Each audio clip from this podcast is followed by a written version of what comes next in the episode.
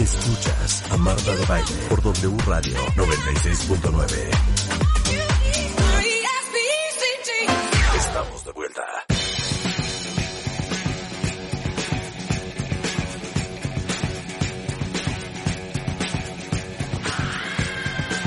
Estamos de regreso en W Radio, son las 12.06 de la tarde. Qué bueno que están con nosotros, porque Mario Guerra, el rockstar del amor, es en the house. Mario, cuando tu inflexibilidad arruina tus relaciones, ¿podemos definir inflexibilidad? Claro, mira, la, inflexibilidad es cuando a una persona se cierra sobre sus propios pensamientos, se cierra sobre sus propias ideas y dice, de aquí no me voy a mover porque esto es lo que dije yo. Ya ni siquiera se cuestionan si es lo correcto. Ya como ya lo dijeron, como ya lo creen, ahora el mundo se adapta a ellos y no ellos se adaptan al mundo.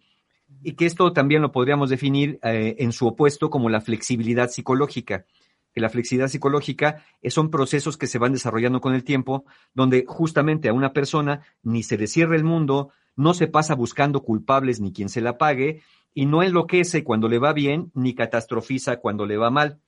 Una persona inflexible es una persona que busca que el mundo y sus criaturas se adapten a ella porque, insisto, cree que siempre está en lo correcto o simplemente porque ya lo dijo, así es como, como funciona.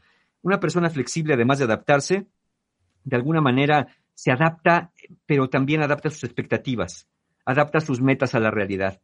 Por ejemplo, yo me topé muchas personas en esta pandemia que estaban atoradas en esto de, no, es que yo tenía planes, es que me voy a ir de vacaciones y acomodé lugar y yo tenía mi paquete y ahora lo saco y me voy, aunque sea con cubrebocas a la playa, lo que fuera, en lugar de decir, a ver, espérame, ahorita no es momento, sobre todo en los momentos más complicados, ahorita no es momento, me voy a adaptar, eh, y pues ya vendrá más adelante otra oportunidad, ¿no? Son personas que se, que se quedaron atoradas ahí, incapaces de, de adaptarse a las medidas para cuidarse.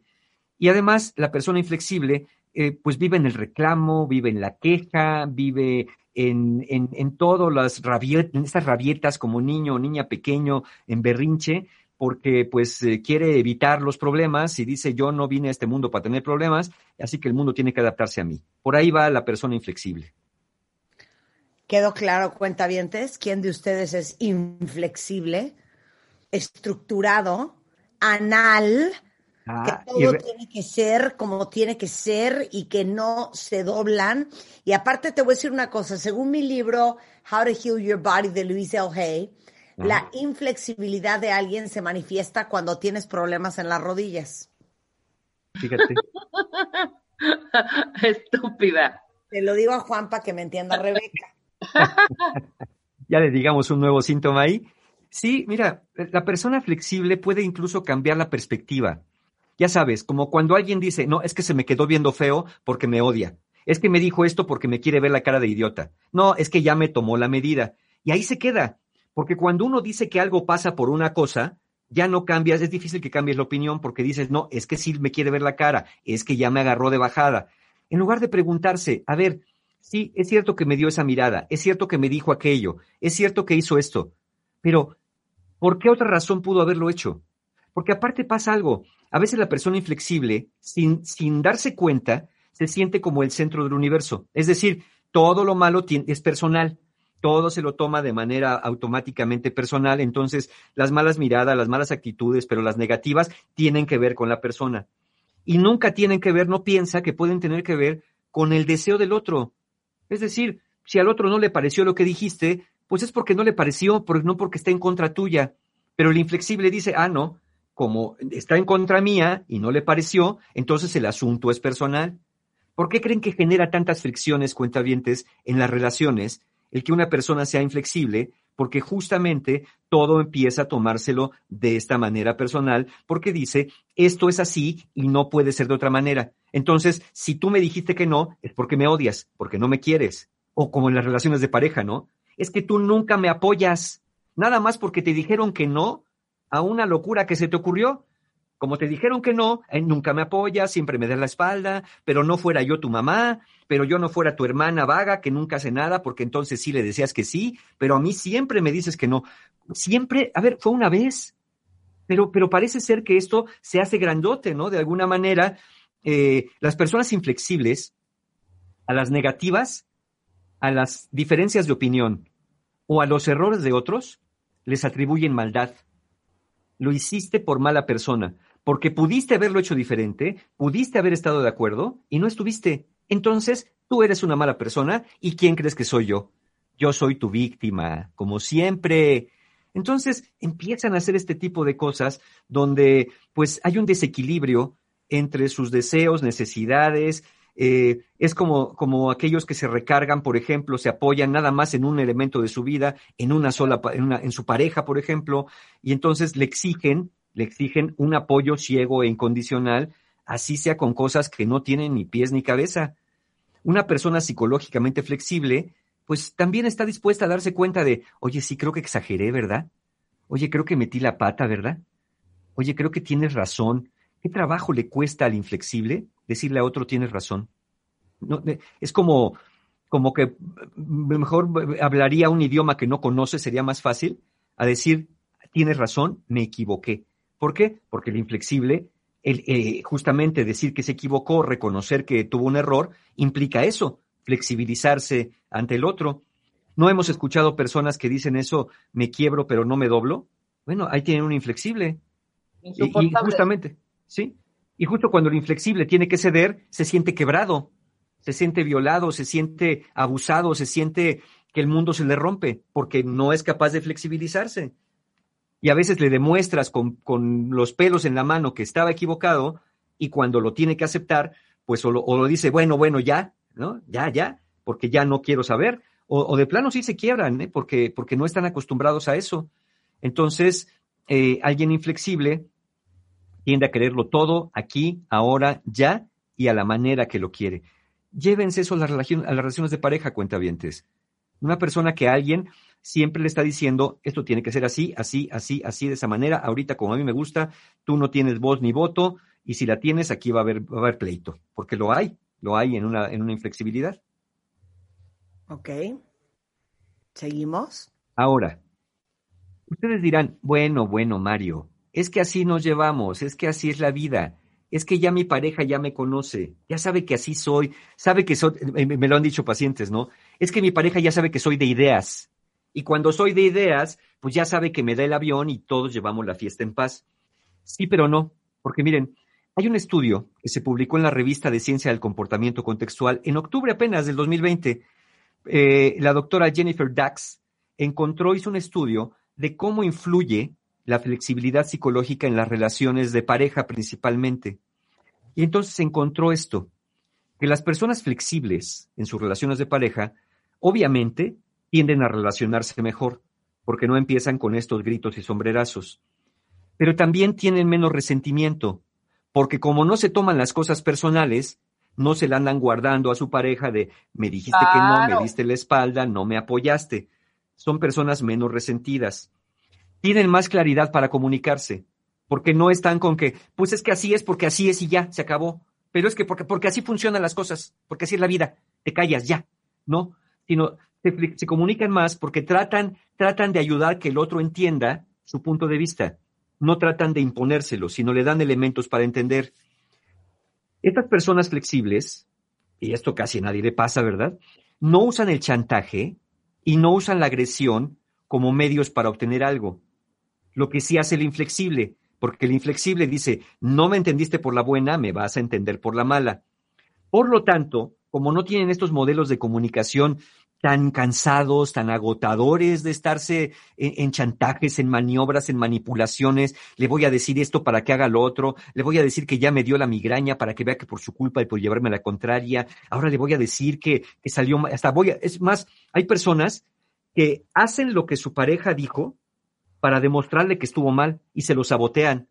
Claro, no, y hasta tienes pensamientos fatídicos para comprobar, o sea, esos pensamientos de ojalá que sí realmente ahorita me atropelle un coche para que vea que sí tuve razón, ¿no? Claro. O, ojalá me dé un coma ahorita para que vea que tuve razón, ¿no? Qué horror. Sí, Es como cuando alguien dice, oye, fíjate que vamos a invertir esto. No, no, eso no. Sí, bueno, ándale, pues, ándale. Donde perdamos todo el dinero, ¿eh? Sobre tu cadáver y muy, en el muy en secreto estás diciendo, ojalá que perdamos el dinero para demostrarle quién tenía la razón. Claro, ¿Sabes, claro. ¿Sabes cuándo lo veo mucho yo? Cuando las personas van al taller de parejas, porque generalmente cuando van al taller de parejas, uno va por su voluntad y la otra parte va medio arrastrado, ¿no? Así como remolcado al taller. Entonces, algunos sí se abren a la posibilidad de ayuda, pero otros, de verdad, se ve que están aguantando para que cuando acabe el taller decirle, ahí está, ¿ves? Te dije que no, iba a servir. Exacto. Porque no hacen nada, o sea, no hacen nada para cooperar. Claro. Entonces, si, si somos flexibles, nos dice la doctora Jennifer Dax en las relaciones, tenemos menor estrés y una menor sensación de estar remolcando al otro, de estarlo jalando, de estarlo arrastrando. Por lo tanto, podemos resumir que la flexibilidad psicológica nos da mayor satisfacción en las relaciones. Totalmente. Ahora, habrá quien diga, Mario, es que yo no soy así. Yo, yo nací así, persistente de ideas. Yo soy de ideas, Mario, así nací. ¿Saben qué? No, no nacieron así. Así se hicieron, vayan ustedes a saber por qué. Porque miren, como son pro- procesos y estrategias que se adoptan para relacionarse en la vida, es decir, en alguna, de alguna manera lo aprendieron, o lo aprendieron de la familia, o lo aprendieron de las cosas donde estuvieron, de los entornos donde estuvieron, o lo aprendieron de la cultura, pero no, no, no nacemos con un estilo de comunicación. El estilo de comunicación y el estilo de pensamiento también se va desarrollando. Es algo que siempre he dicho, todos nacemos con la capacidad de pensar, pero hay una, hay una cuestión, que a pensar también se aprende, a cómo utilizar el pensamiento. Si nuestro estilo de pensamiento es flexible, obviamente vamos a ir por un camino. Si es inflexible, van a aparecer todas estas cosas. Entonces, sí, sí aprendemos y, podemos aprender identificando lo que nos pasa, conociendo nuevos caminos y probando nuevos caminos. Pero para, para poder reconocer que nuestro camino no es el mejor, tenemos que tener flexibilidad. Para abrirnos a la posibilidad de conocer otras, otros caminos, tenemos que tener flexibilidad. Y para abrirnos a la posibilidad de poner en práctica nuevas conductas, tenemos que tener flexibilidad. Es por eso que las personas inflexibles les cuesta más trabajo cambiar, porque van peleando contra corriente con sus propios pensamientos, con sus propias ideas, y, y son de los que dicen, no, es que así no es el mundo. En lugar de decir, a ver, enséñame tu forma de ver el mundo, que me parece interesante que sea tan diferente a la mía. Y no se trata de ver quién tiene la razón o quién gana y quién pierde, cuentavientes. Se trata de ver qué conductas, qué actitudes nos son más útiles a los dos en una relación de pareja. Porque a veces las relaciones de pareja no se, no se acaban realmente por problemas a veces fundamentales y serios, sino por estas pequeñas diferencias que somos incapaces de, de asimilar. Es como cuando comes algo que no, no, no asimila a tu cuerpo, no te hace bien, o lo echas entero o ya te intoxicó, pero no, no lo asimilas lo que tienes que asimilar. Bueno, lo que tenemos que asimilar es lo que nos decía, por ejemplo, el doctor John Gottman. El doctor John Gottman, que es profesor de la Universidad de Washington, él, él tiene una cifra que puede ser aterradora. Dice, el 69% de los problemas de pareja no desaparecen. Y las parejas con éxito son las que arreglan el 31% que sí y se adaptan al 69% que no. Claro. Sí, Uy, estoy de acuerdo. totalmente. Hay un montón de cosas que no se pueden cambiar. ¿Saben qué no se puede cambiar sobre todo y cuesta mucho trabajo? Diferencias en personalidad y diferencias en valores. Exacto. Las diferencias en personalidad. Si alguien es, por ejemplo, introvertido, es muy probable que toda su vida sea más introvertido que extrovertido. Y si tú quieres que el introvertido hable y, y sea sociable y platique y jijiji, jajaja, te vas a frustrar un montón.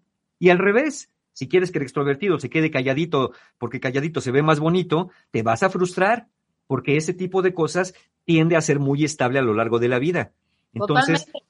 Y además, si tú conociste a tu pareja en la fiesta, en la peda y borracho y bohemio, así va a ser borracho y bohemio hasta la sepultura. Entonces te aguantas. O sea, sí, hasta- no se vale que a los cinco o seis años ya estés con el tacón así de, sí, ya dejas la copita, ya dejas la guitarrita. No, güey. O sea, de alguna manera, e- ese tipo de, de- de personalidades que ya traen muy arraigadas, pues ya las conociste y así compraste a la persona, ¿no? Que no, que se puedan de alguna manera limar en el proceso de la relación y, y puedas ir cediendo, es completamente diferente a que le quieras arrancar de tajo la personalidad a alguien, ¿no? Y menos si es idiático, ¿no? Este por supuesto, claro. hablando. Por supuesto, pero recordemos algo muy importante. ¿Cuál es el primer requisito para que una persona pueda cambiar aquello que quiera cambiar? Pues que lo quiera cambiar. Porque si tú quieres que el otro cambie, pero el otro no ve necesidad de cambiar, no porque no la haya, porque no la ve, no va a suceder nada. Ni va a ir a terapia como lo mandas. De verdad, ya, yo he tenido personas que los, los inscriben a talleres, los mandan a terapia, casi, casi les hacen una transfusión a ver si con eso ayuda, y nada más no, pero porque el otro no quiere. Y acuérdense, acuérdense, cuentavientes, del fenómeno de la reactancia.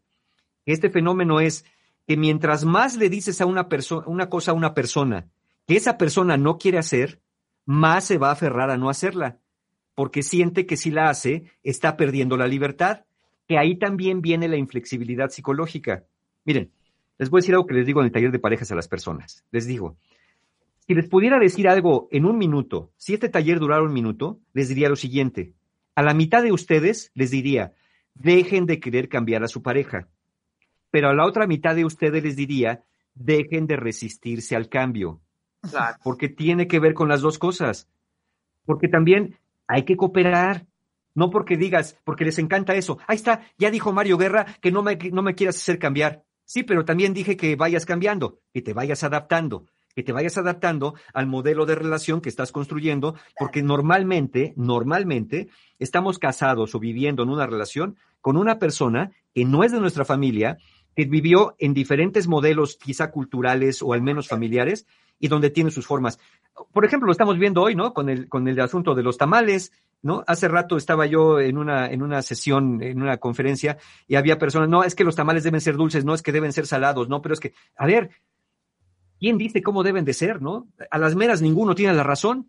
Y yo no creo que en aquellas épocas de hace dos mil años se comieran tamales como tal, ¿no? Entonces, este, eso ya tiene que ver con, la, con los aprendizajes. Y abrirte, bueno, a ti te gustan los de dulce, a mí me gustan los de sal ¿por qué no nos sentamos a comer el tamal en paz en lugar de estarte imponiendo que no, es que es que luego dicen, ¿no? Ya ven cómo son los tamales oaxaqueños y los chiapanecos que traen pasitas y eso. Eh, no, no, pero como pasitas no deben llevar los tamales. Bueno, los tuyos no, los míos sí. Esas diferencias. Esto nos permite la flexibilidad, darnos cuenta que en diferentes lugares, en diferentes familias, diferentes personas, tienen diferentes aprendizajes. Que pueden no ser ni buenos ni malos, nada más son diferentes. Pero el problema está en que esto impacta las relaciones porque estamos dale y dale y dale que dale, el otro tiene que ser como yo soy. Pero no, así me... no se permitan el, pues así soy yo. Ay, es asqueroso. Sí. Asqueroso. Saben, les voy a proponer, al que diga así soy yo, cambie la frase y diga, es que así estoy siendo yo.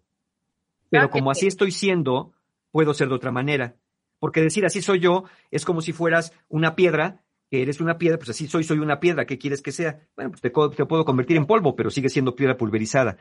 Entonces, no, no es por ahí. Nos queremos carcajear contigo porque Rebeca y yo mucho le decimos a nuestras parejas, no nos copien. No, cada quien es como es. De repente una sin fulas, ¿sabes? ¿Por qué estás contestando de esa manera? Es que tú también lo haces, sí, pero tú no.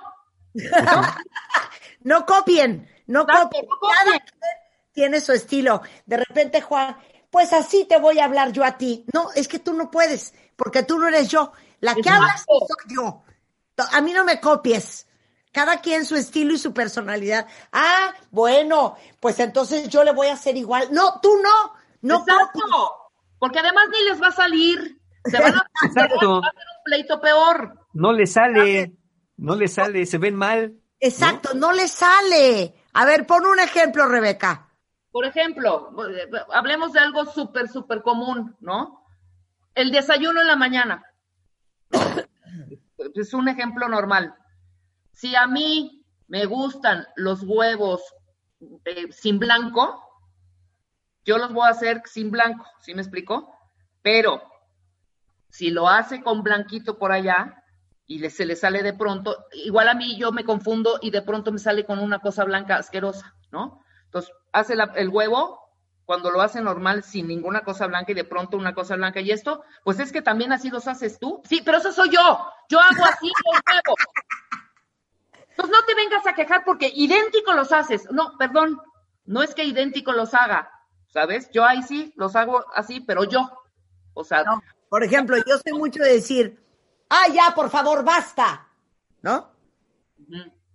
El otro día, Juan, ya, basta. ¿Perdón? Oye, ¿no? ¿Sí?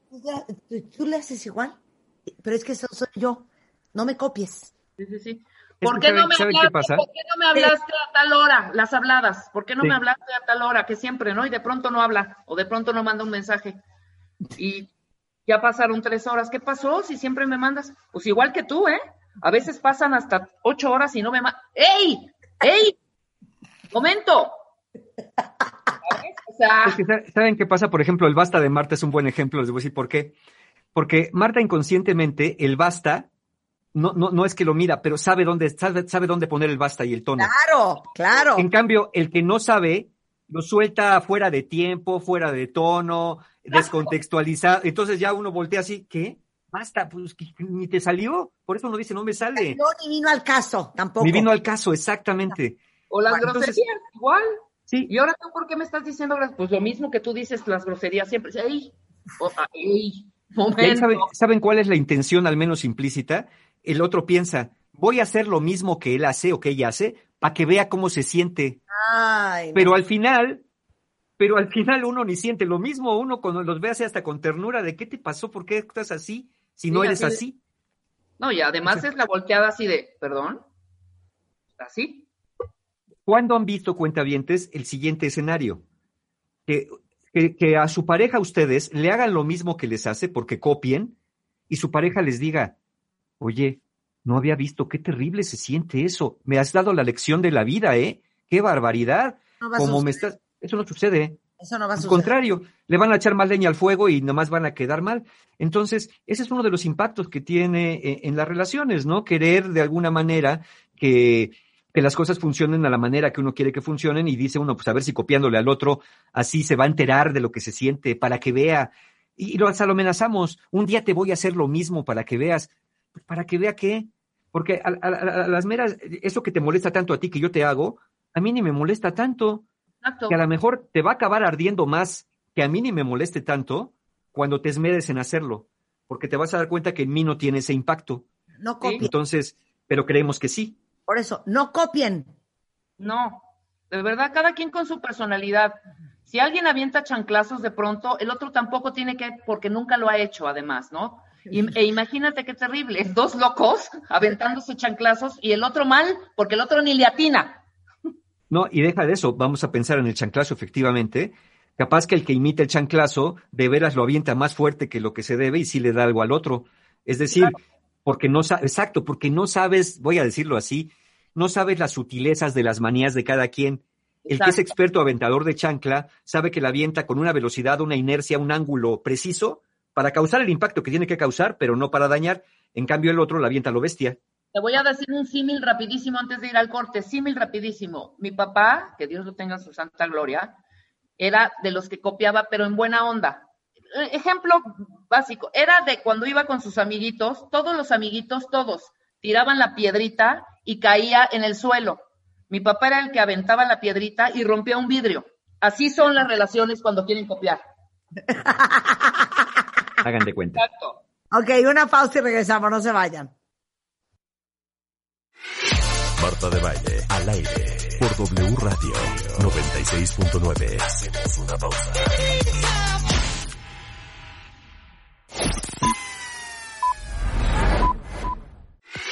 Marta de Baile, al aire, por W Radio 96.9.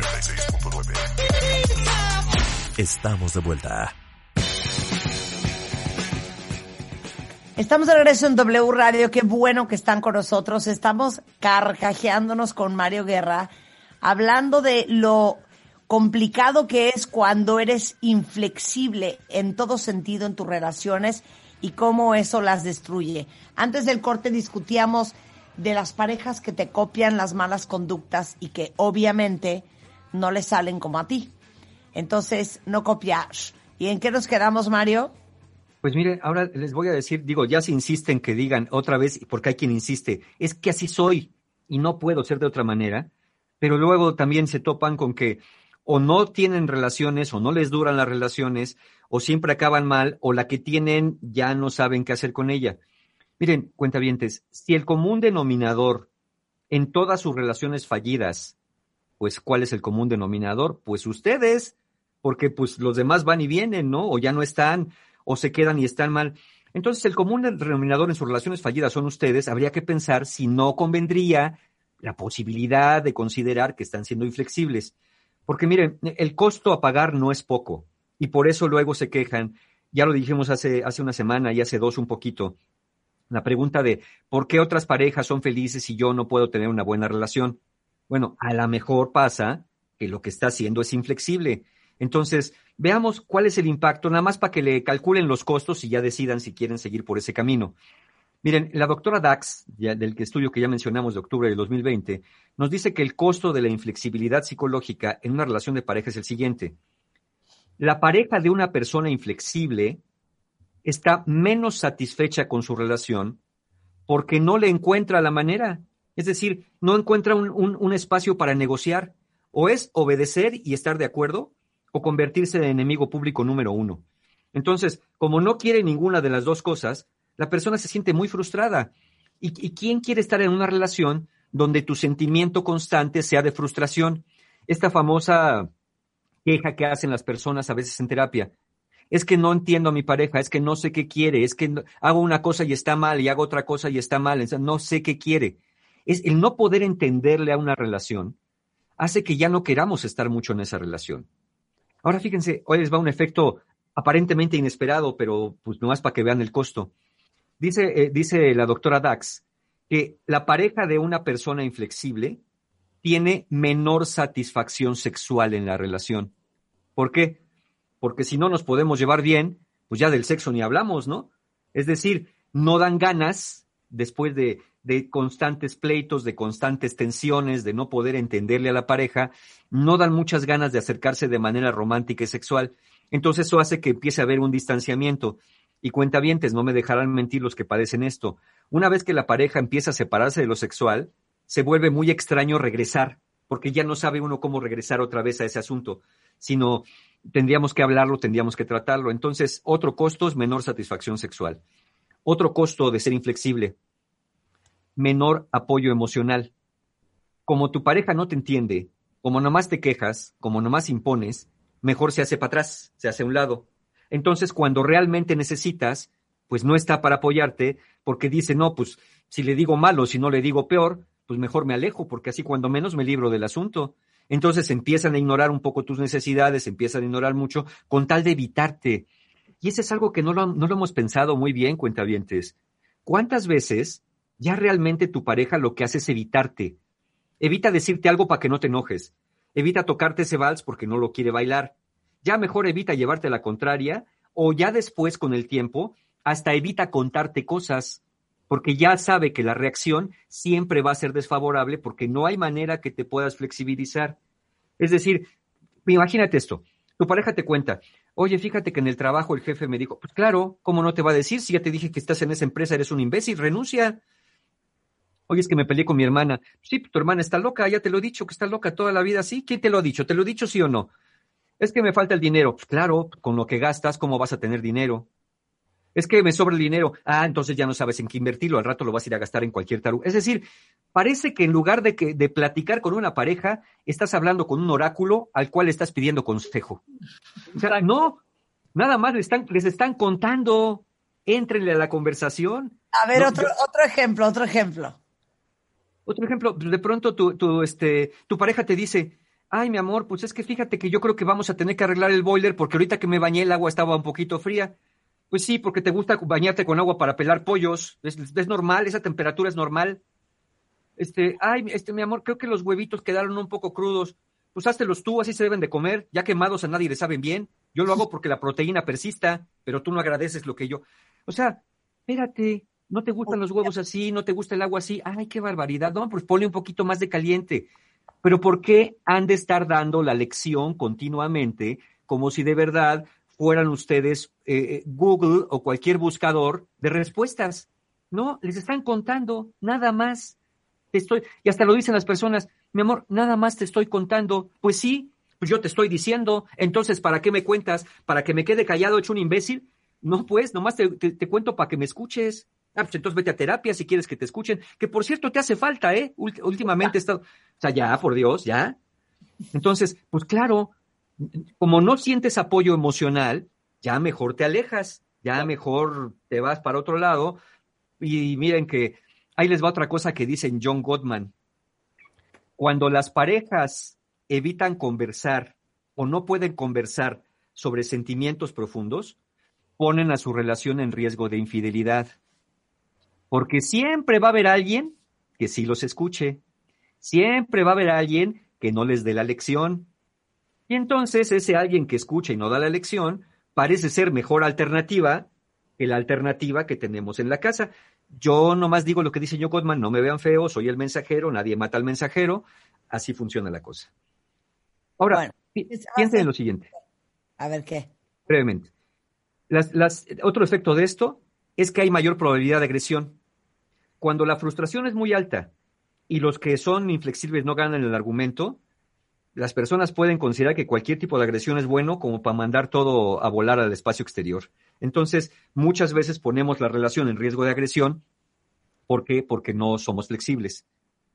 Ahora, ser flexible cuenta vientes porque me ha tocado en terapia. Entonces, ¿qué, Mario? ¿Le debo dar el avión? Ya que haga lo que quiera, que haga lo que le dé la gana, que no me importe. A ver, eso también es producto de la inflexibilidad porque es pensamiento blanco-negro. No, ser flexible no es siempre darle la razón al otro. E, ser flexible es poner tu punto de vista, escuchar el del otro y de ahí partir para de alguna manera negociar, pero no estar haciendo de un problema un problema más grande con tal de tener, con tal de ganar el argumento porque tú no te quieres flexibilizar. Entonces, ¿qué podemos hacer? Bien, primero, tendrían que reconocer que a lo mejor les falta tantita flexibilidad, tantita, nada más tantita, no mucha, tantita, tantita flexibilidad. Ya reconociendo esto, ya hacerse responsable de ese tantito de flexibilidad que te falta, como para ver si cómo lo puedes expandir tantito por ahí. Conocer, reconocer que a lo mejor tu pareja tiene maneras de hacer las cosas diferentes, pero que no necesariamente están mal, sino son caminos para llegar a lo mismo reconocer que en una de esas hasta aprendes algo más eficiente y entonces algo más vas a adquirir de conocimiento, de habilidad. Es perseverar en las actitudes. Es decir, a ver, sí, no de entrada vas a cambiar las primeras, sí, te va a hacer explotar, sí, vas a querer tener la razón. Pero de pronto es empezar a soltar, no es dejar al otro ganar argumentos, es empezar a soltar tu gran necesidad de ganarlos todos tú. No, no es para que el otro gane, es para abrirte la posibilidad de, a ver, ¿qué pasaría si le doy una segunda mirada a esto? ¿Qué pasaría si le doy una, segunda pensada a esto? Y empezar a pensar, ¿qué puedo hacer o dejar de hacer? Porque esto es bien importante, cuenta vientes. No solamente es de hacer, sino a veces dejar de hacer. ¿Qué podría hacer o dejar de hacer que ayudaría a que mi relación fuera un lugar mejor para los dos? Para, no solamente para mí, sino también para el otro, porque cuando es un mejor lugar para el otro, automáticamente también es un mejor lugar para ti. Y no se trata, no estamos hablando de enemigos donde uno gana y el otro pierde, ¿no? No, no es la guerra, una relación de pareja, debería ser un entorno de paz donde pues los dos encontremos, donde los dos queramos regresar, donde no me parezca mejor alternativa buscar a alguien afuera que me escuche, que me comprenda y que no me quiera aleccionar. Y como siempre, o como generalmente pasa, ahí les dejamos en el sitio de Marta de Baile la cita al estudio, para aquellos interesados en profundizar más, el estudio que les mencioné de la doctora Dax, y un estudio adicional también del 2016 que habla precisamente de las estrategias de, de, de, este tema de la flexibilidad e inflexibilidad. Sobre todo para aquellos que quieren, a ver, a ver si es cierto lo que nos están diciendo. Ahí está el sustento para que, para que le busquen más, que es interesante siempre tener más información si nos interesa tampoco se quieran agarrar de lo que acaba de decir Mario, ¿eh? Como para hacer, ¿qué, qué, qué crees que pueden hacer? ¿Qué sospechas que pueden hacer? Mario, muchos ejemplos de pronto. Sí, exacto. Así de, pues ya viste lo que dijo Mario, que un día se va a cansar y se va a ir. Claro, pero también dije que no quieran cambiar, pero dejen de resistirse a cambiar. Tampoco agarren eso. Ven, Juan. exacto, Claro, mira, mira, ahí tenemos yo sí quiero hacerle esta pregunta, Juan, muy directa. Sabes que te amo y te adoro con mi alma, ¿verdad, Juan? Yo y yo a ti. A ver. yo quiero que aceptes que muchas veces en este, en estos desaguisados entre pareja, le copias a Marta. Le copio. Eh, sí, a veces, a veces, este, un poco. No, no, no. Di como me dices. Exacto. voy a empezar a contestar yo a ver si te parece. ¿Me lo dices o no me lo dices? Sí, lo, he- lo he dicho en, en un par de veces. ¿Y qué te contesto yo? A mí no me trates de copiar, yo así soy. Exacto, no quieran copiar, porque ni les... Ahora, fíjate, la pregunta interesante para Juan sería si, si copiar le ha funcionado o, o- o empeora las cosas. No, Ándale. empeora las cosas, No. empeora las cosas, porque como el papá de Rebeca, los amigos aventaban una piedra y caía en el piso. El papá de Rebeca avienta una piedra y rompe una ventana. Entonces, Exacto. cuando a uno le copian su personalidad, no le sale, sale mal, caen mal, no caen en gracia, es agresivo. No es lo mismo oír un ya basta mío a un ya basta tuyo. Porque como tú nunca lo haces, cuando lo dices es horrible. Claro, exacto. Pero. Como las groserías, igualito. Las decimos nosotros con tal naturalidad que fluyen. No, Las por- dice un hijo de vecino y dices, ¿qué te pasa, pelado? ¿No? en grosería- En 100%. groserías jamás se copia. 100%, eso no, eso no, eso Oye, no. pero- Ok. Pero en tema de, de flexibilidad, Mario, Ajá. ¿no? Yo soy flexible, me adapto, trato de ver. Y, y- y- y aquí mi chiquita controladora, como que a veces le, le hace falta trabajar ese tema de flexibilidad. este, le hace falta. Pero mira, hay un dicho que dice, con dos que se quieran bien, con uno que sea flexible basta. Exacto. Yeah. No me funcionó. Es Así que pasa. nadie funciona, ni conmigo. O sea, que yo soy de también de estar, no, pero no sé qué, pero no sé cuánto, sí, pero no sé qué, no sé cuánto, pero, pero no sé cuánto, pero es que no también, porque no sé cuánto, es una discutidera. Que a veces, a veces yo sí cedo, yo, la- no, perdón, no es a veces sí cedo, yo siempre cedo, reconócemelo. Yo también. Es que, ¿se acuerdan un día que hicimos un programa donde hablamos de, de este, cómo arruinan la relación de los remates? Como ¿Qué cuando es tenemos una discusión, ¿Qué es ¿no? eso? La- los remates es como tenemos una discusión, ¿no? Bueno, pues entonces ya, ya quedamos en eso, ¿no? Sí, sí, ya quedamos, ya. Ok, ¿ya estamos de acuerdo? Sí, ya. Pasan 10 segundos. Porque ya te he dicho que no sé qué, porque entonces ya, ya había acabado la discusión, ¿no? ¿Sabes a mí tienes que me que sacar el remate en este hogar? y vuelve a empezar. que van diciendo las cosas, pero no de frente. O sea, van diciendo el, el- el- el- todo el des- despro- despotricadero, pero Claro. ya en el cuarto, ¿me explicó? Que estás oyendo, no sé, pues sí, claro, por supuesto.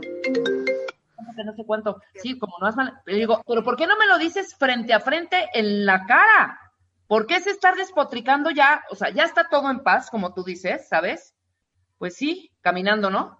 Si levantaras también el mugrero de la mesa, ¡ey! ¿Para qué? ¿Para qué arruinar otra vez, no? Exacto, ¿para qué, para qué seguirle? ¿Para qué seguirle con eso de, de- de los remates? ¿Para qué seguirle con eso de seguirle cuando ya dices, bueno, ya habíamos quedado más o menos en paz? Y volvemos al punto de, pero es que ya ves cómo son las cosas, pero ya te había dicho, pero tú siempre, ya párenle, ya, ya estaban las cosas en paz. Ahora, Mm, si de veras quieres hablar algo más, bueno, generas un espacio y dices, oye, me gustaría además hablar de esto, pero no al momento que ya está bajando el enchilamiento, que le vuelves a meter salsa al asunto y va para arriba, es el cuento de nunca acabar. 100%. Bueno, a ver, ¿cuándo, quieren aprender a ser mejor pareja y mejor persona? ¿Cuándo son los cursos, Mario? Pues mira, claro, sí, tenemos este sábado 13 de febrero, tenemos nuestro taller de relaciones rotas justamente para aquellos que ya andan en una, ya, ya rompieron una relación o andan en una relación, ya saben ahora cómo son de, es complicado, ¿no? El estatus de la relación. Bueno, para estas personas, el taller de relaciones rotas es el 13 de febrero, que macabramente lo hicimos un día antes del 14, pues para que no anden marcando, dudando, si felicitaré, ya de una vez para que corten con eso y empiecen una vida más sana. El domingo, el, el 20 de febrero tenemos Conciencia para Amar es sábado, que es un taller para las personas que dicen, no es que ya esto del amor no le entiendo, mejor me retiro a un monasterio, no se precipiten a eso. Conciencia para Amar les puede dar una pista de para dónde ir para no estar repitiendo errores continuos. Después el 21 tenemos el poder del perdón, ese es en domingo, un taller básico para perdonar o perdonarse. Y finalmente tenemos terminado febrero, el 27 libera tu mente, que es de estrés y ansiedad, técnicas para manejarlo. Y el domingo 28 de febrero, los hombres de tu vida, que es un taller para mujeres, para que se relacionen diferente con lo masculino, externo y externo en su vida. Yo siempre he dicho, ni, ni la sumisión ni la dominancia son buenos caminos para relacionarse. Todos los talleres y formas de pago, pues ¿dónde más si no con mis amigos de encuentrohumano.com? Siempre hay un taller abierto en encuentrohumano.com. No puedo de la risa. ¿Cómo me... Bueno, les mandamos un beso. Gracias, Mario. Gracias a todos. Muchas gracias, Mario. Gracias. Eh, con esto nos vamos, cuentavientes, pero no se vayan ustedes. Estamos de regreso mañana en punto de las 10 de la mañana. Ahí viene Carlos Loret, así las cosas con todo lo que ha pasado en México y en el mundo hasta este momento. Adiós. Radio.